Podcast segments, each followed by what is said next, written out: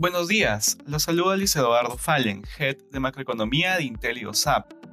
El día de hoy, martes 26 de abril, los mercados muestran rendimientos negativos mientras los inversionistas continúan preocupados por el crecimiento económico mundial y por la alta inflación, pero en un contexto de ganancias trimestrales sólidas.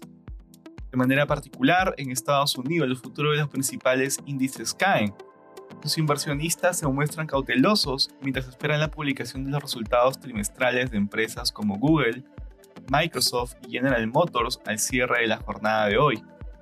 Resultados desalentadores de Netflix y nuevos problemas en las cadenas de suministro debido a las estrictas cuarentenas impuestas en China generan incertidumbre sobre las utilidades y la guía que pueda ofrecer para estas compañías.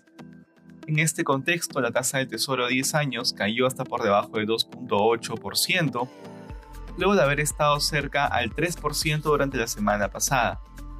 En la eurozona, las bolsas europeas muestran ganancias luego de las pronunciadas pérdidas registradas ayer. Este mejor desempeño se dio por positivos reportes de utilidades corporativas publicados durante el día, principalmente de los bancos, por otra parte, los inversionistas estarán atentos a las declaraciones de altos funcionarios del Banco Central Europeo sobre el camino a seguir durante los siguientes meses. Actualmente los mercados financieros han incorporado alzas de tasas por hasta 80 puntos básicos hacia fin de año.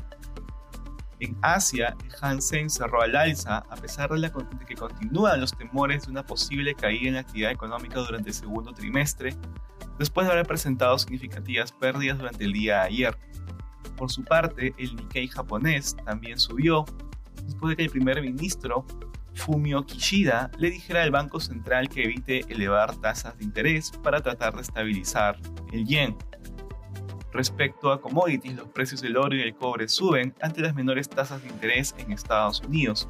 Por otra parte, el precio del petróleo también aumenta. Gracias por escucharnos. Si tuviera alguna consulta, no duden en contactarse con su asesor.